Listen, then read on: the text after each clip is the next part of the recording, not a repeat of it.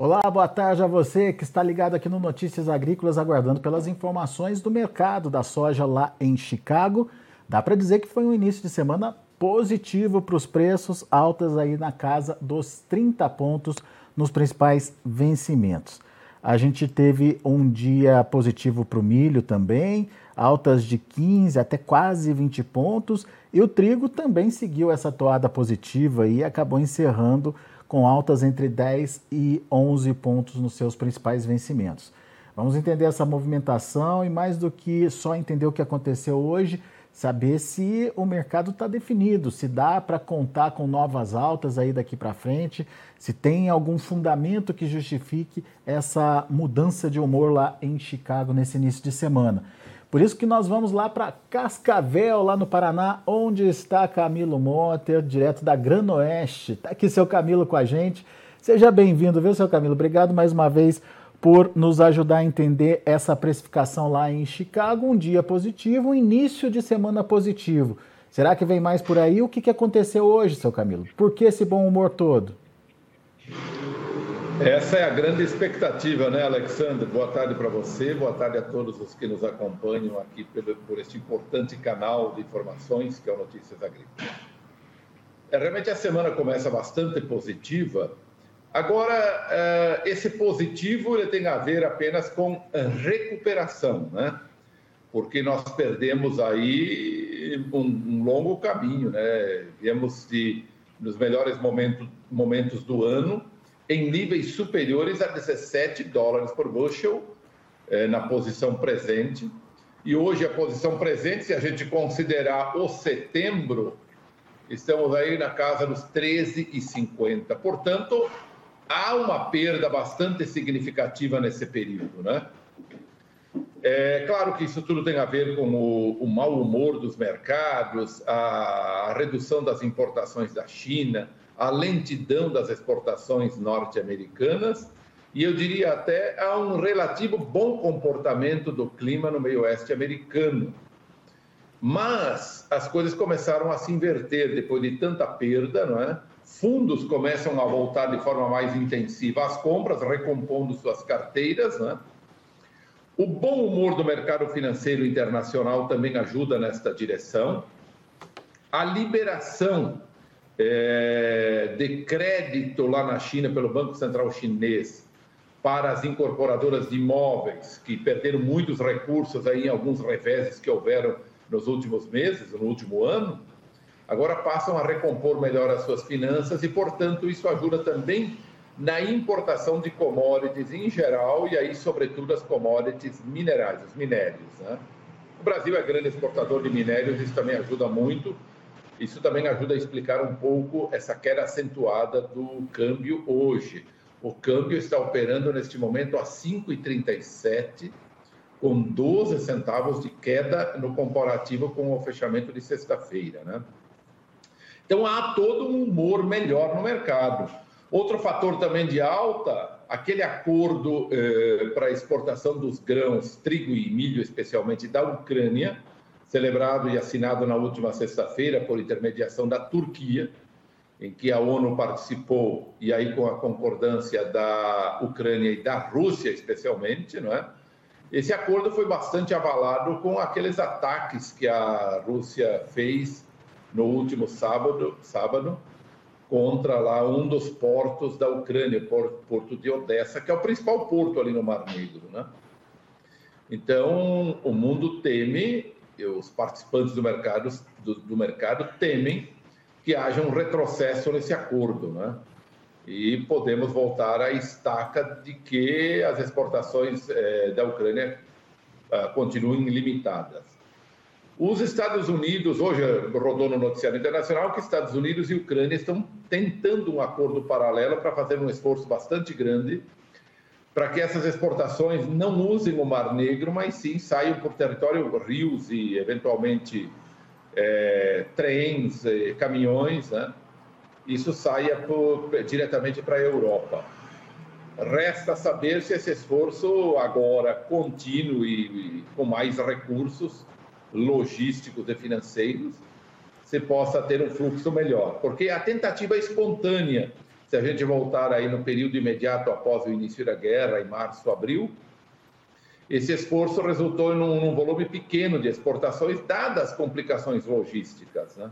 Então, temos que ver esse desenrolar ainda. O fato é que um acordo que parecia bastante sólido e concreto, ele está bastante abalado neste momento. Né?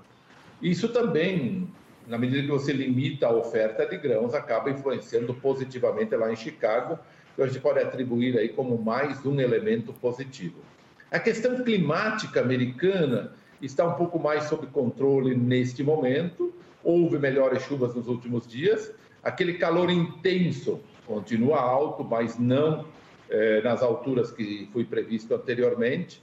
Para esta semana, extensas regiões devem continuar recebendo chuvas, né? mas a previsão de um pouco mais longo prazo, para início de agosto para frente, não é tão otimista assim. Resta saber como é que isto vai se dar lá pela frente. O fato é que as lavouras de soja estão na fase reprodutiva agora, milho também em floração. Daqui a pouco vamos ter aí um novo, uma nova atualização sobre as condições das lavouras. O mercado espera queda de um ponto na soja para 60% de bom excelente, e no milho para também queda de um ponto para 63%. É, o fato é que as lavouras estão entrando naquele período mais crítico. Né? Ainda sobre clima, a Europa padece, importantes países produtores de grãos na Europa padecem de excesso de calor.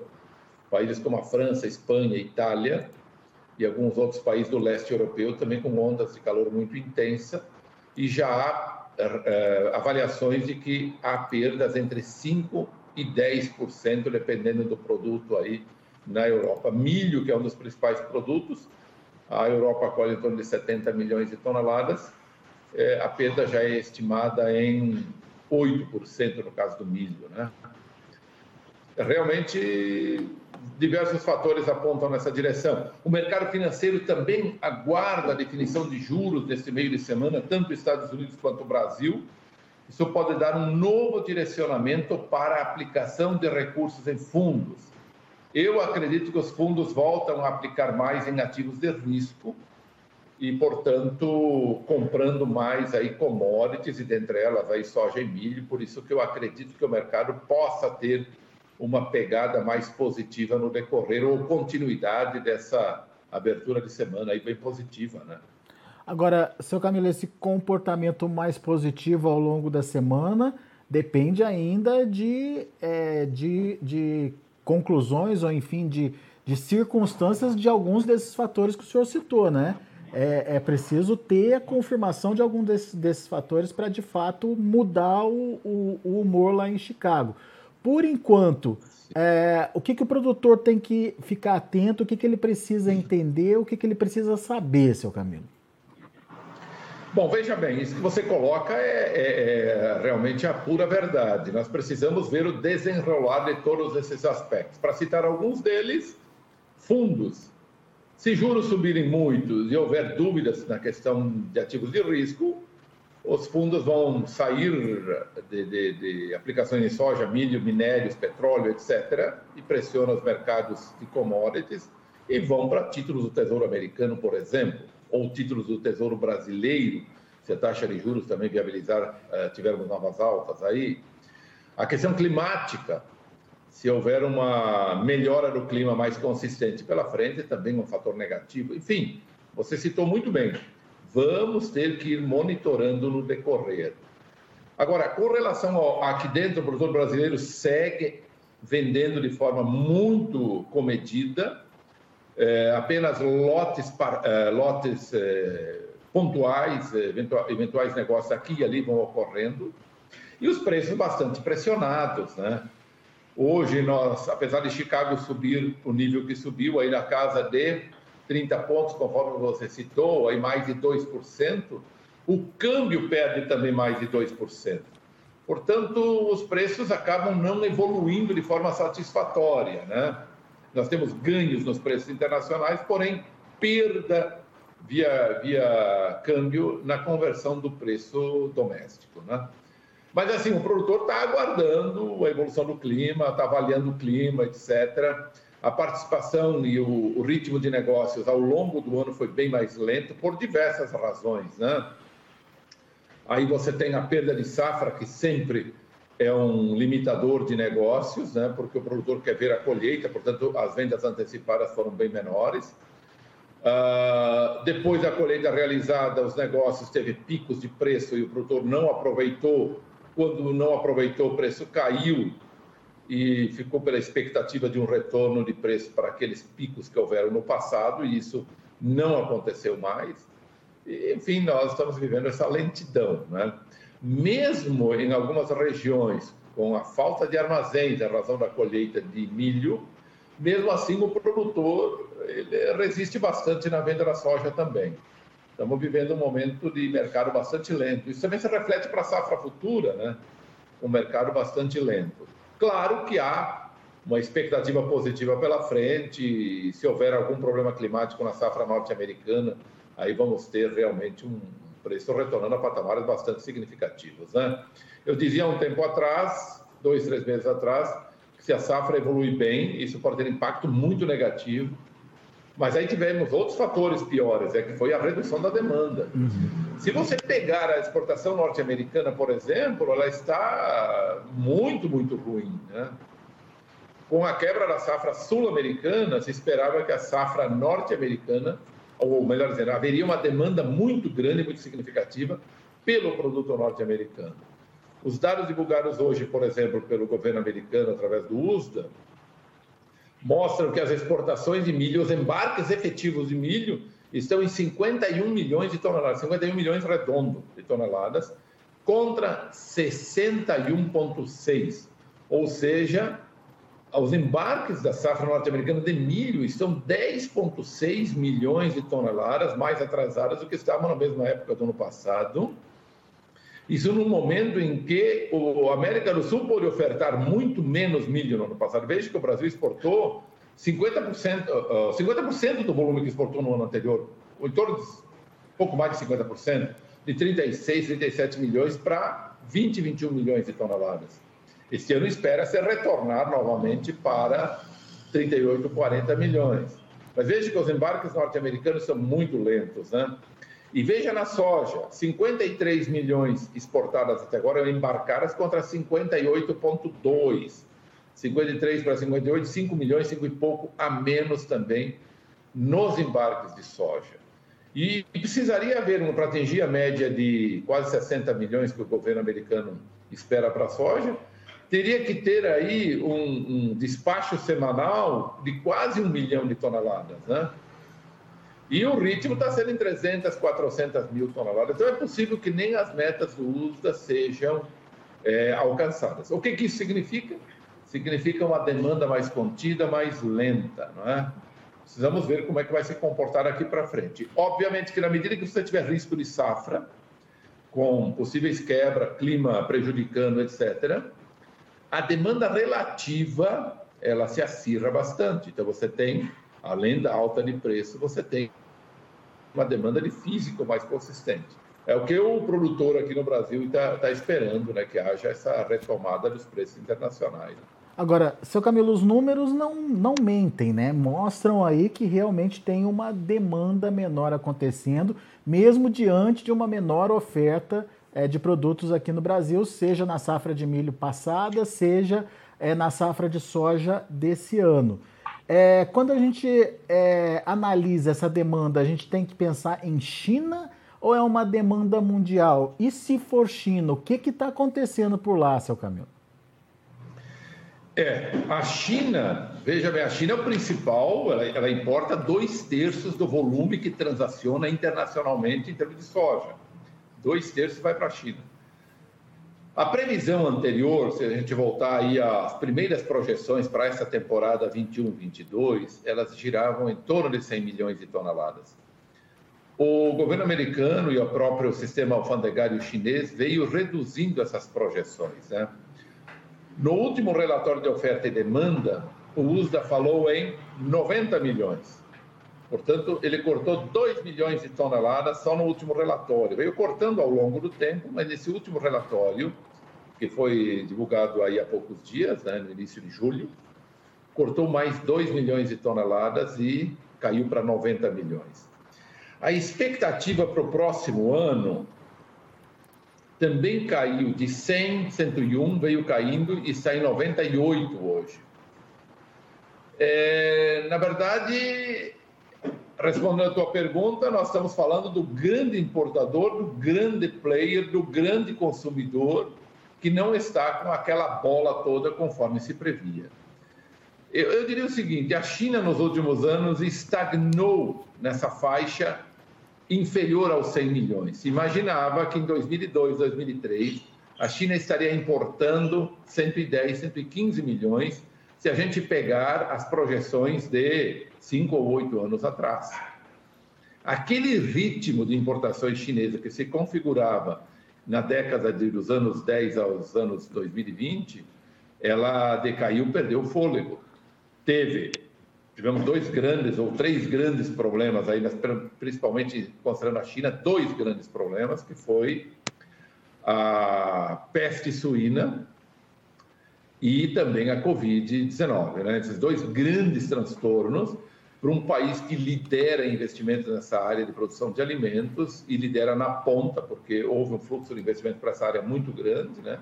A China chegou a produzir aí 50% da, da carne suína do mundo, hoje talvez caia um pouco, mas ela retomou de forma até bem consistente durante o ano de 2019, 20, 21, mas chegou um ponto em que a margem de lucro ficou negativa e, e há um questionamento, né?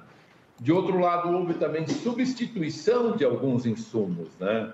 Eles passaram a procurar muito, muitos produtos alternativos, como farelo de outros produtos, de caroço de algodão, de canola, de polpa de citros, enfim, uma série de outros produtos que, em parte, substitui o farelo de soja e milho. Então, eu diria, a China precisa voltar com galhardia ao mercado.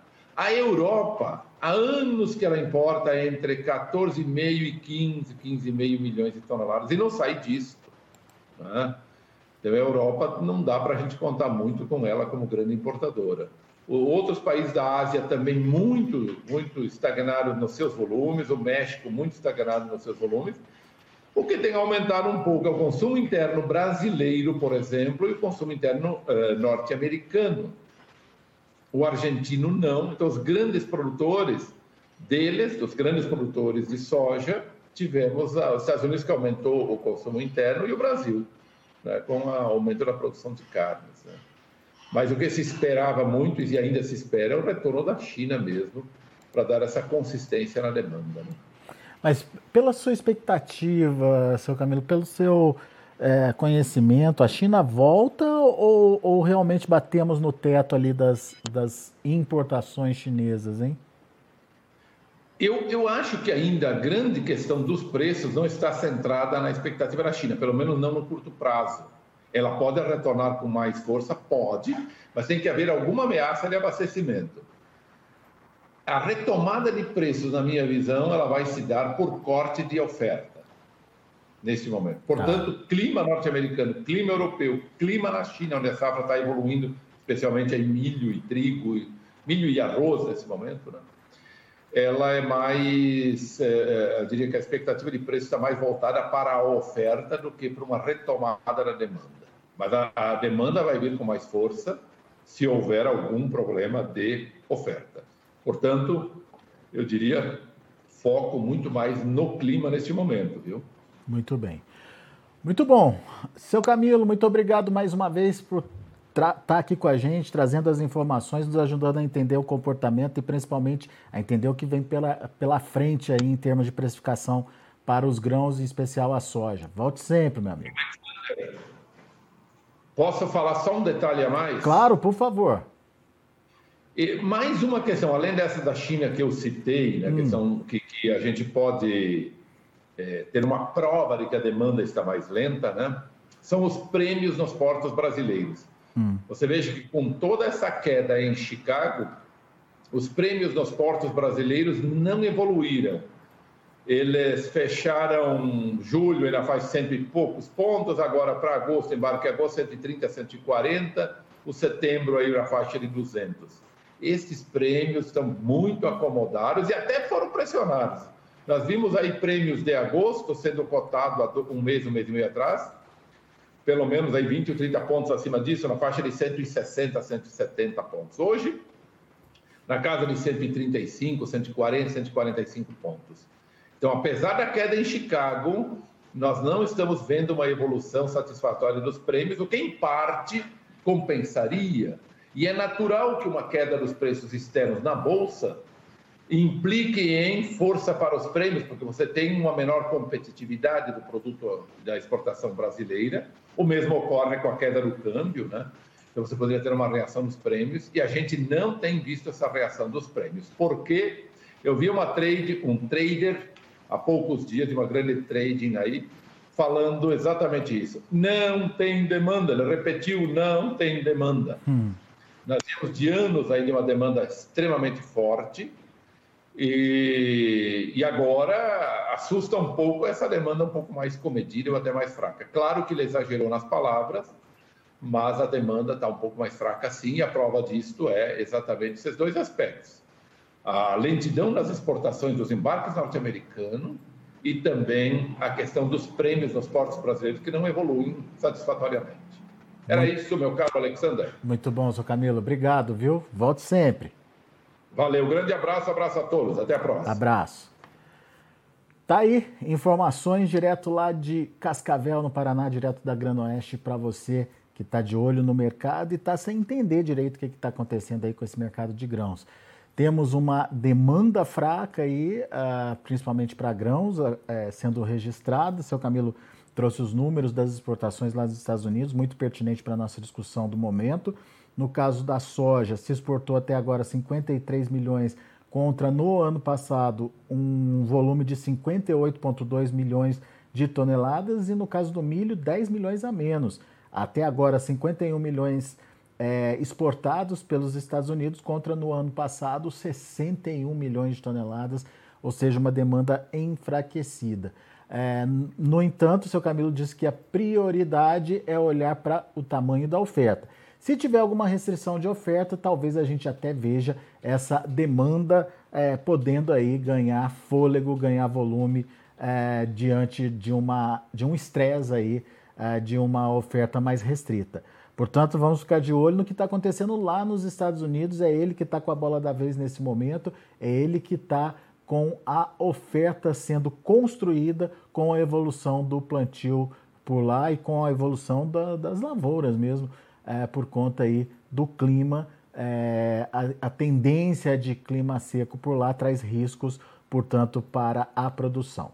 Vamos aos números de fechamento do mercado hoje lá na Bolsa de Chicago. Você acompanha comigo na tela o agosto, 14 dólares e 73 centes por bushel, 38 pontos e meio é, de alta. O setembro, 28 pontos e meio de alta, fechando a 13 dólares e 56 centes por bushel.